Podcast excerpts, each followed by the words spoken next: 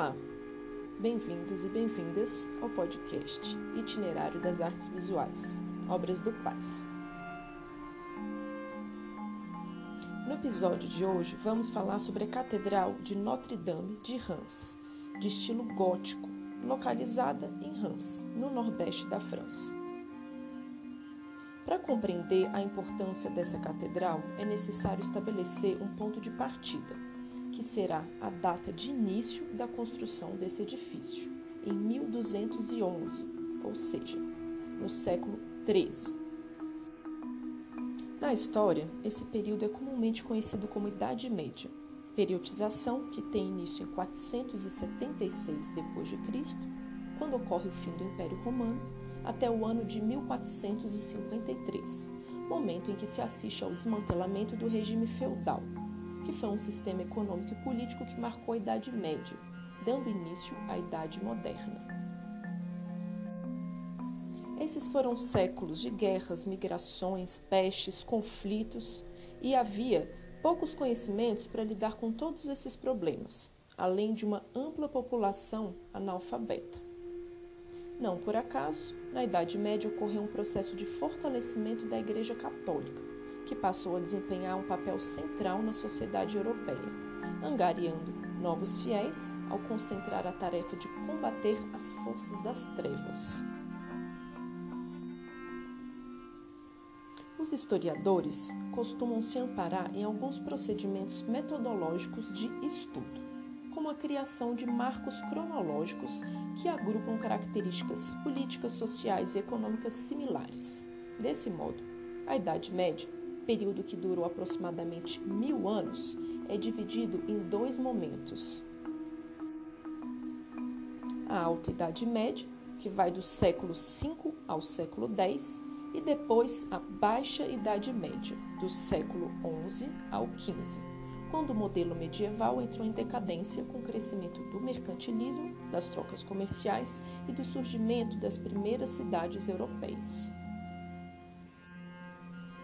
Se você prestou atenção nessas divisões cronológicas, deve ter percebido que a Catedral de Notre-Dame de Reims começou a ser construída na Baixa Idade Média, em 1211. Contudo, a sua construção foi finalizada só três séculos depois, em 1516. Um detalhe importante: não confunda o nosso objeto de estudo, a Catedral de Notre-Dame de Reims, com a Catedral de Notre-Dame de Paris, cenário principal daquele filme, O Corcunda de Notre-Dame, e que em 2019 foi atingida por incêndio de grandes proporções. Como o nosso assunto está focado na análise de obras e movimentos artísticos, vamos agora entender algumas características do que ficou designado como arte medieval.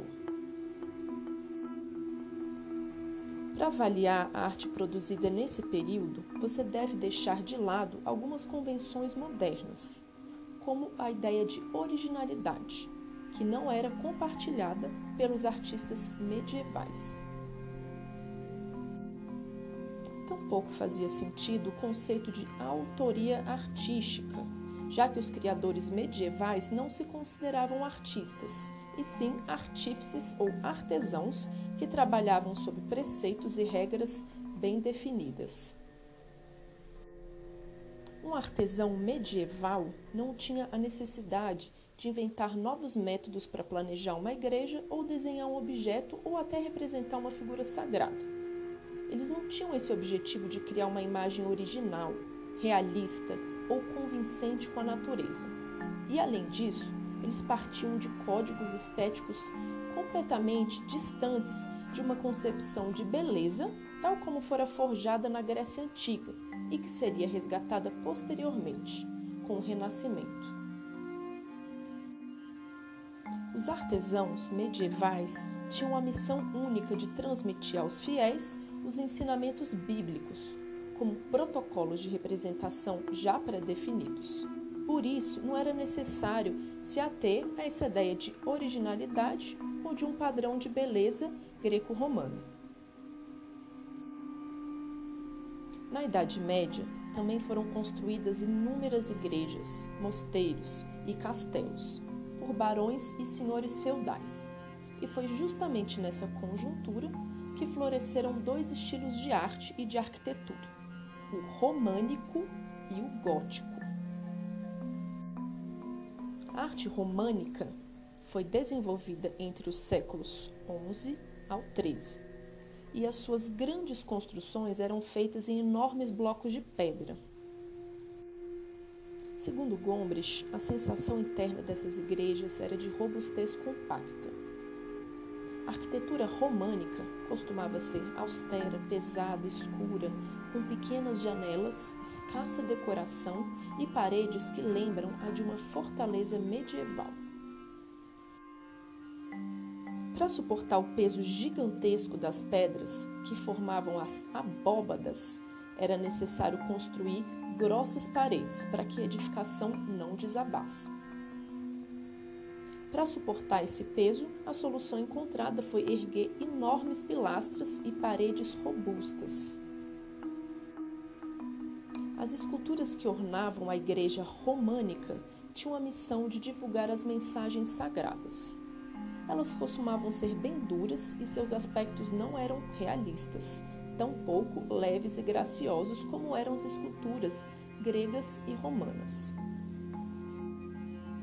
Por sua vez, o estilo gótico floresceu na Europa dos séculos 13 ao 15 e apresentou grandes inovações e soluções arquitetônicas em relação às pesadas estruturas românicas anteriores. As austeras montanhas de pedra românicas deram lugar às altíssimas edificações góticas, que dispensavam o uso de pesadas paredes de pedra. A revolução técnica possibilitada pela arquitetura gótica baseou-se no emprego de pilares leves e costelas estreitas nas arestas das abóbadas.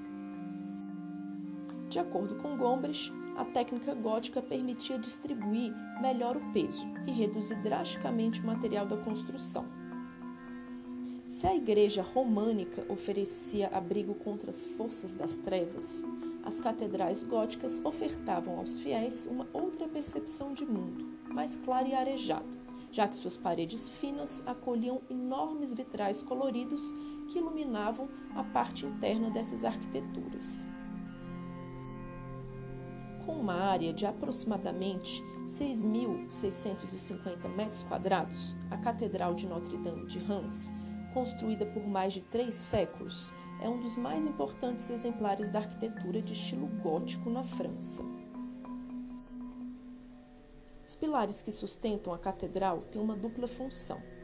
Uma estrutural, ao suportar toda a construção e permitir aberturas mais amplas pelas quais a luz atravessa por meio de enormes vitrais de vidro, e uma outra que é decorativa, ao abrigar elementos escultóricos que brotam de seus pilares.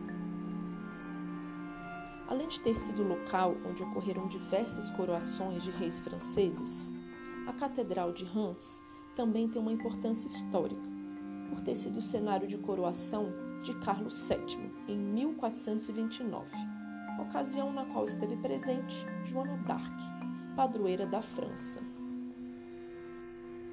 Nas primeiras décadas do século XX, a catedral passou por uma série de restaurações patrocinadas pela família Rockefeller.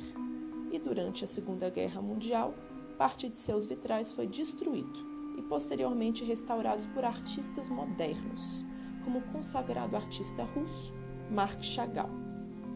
É isso e até o próximo episódio.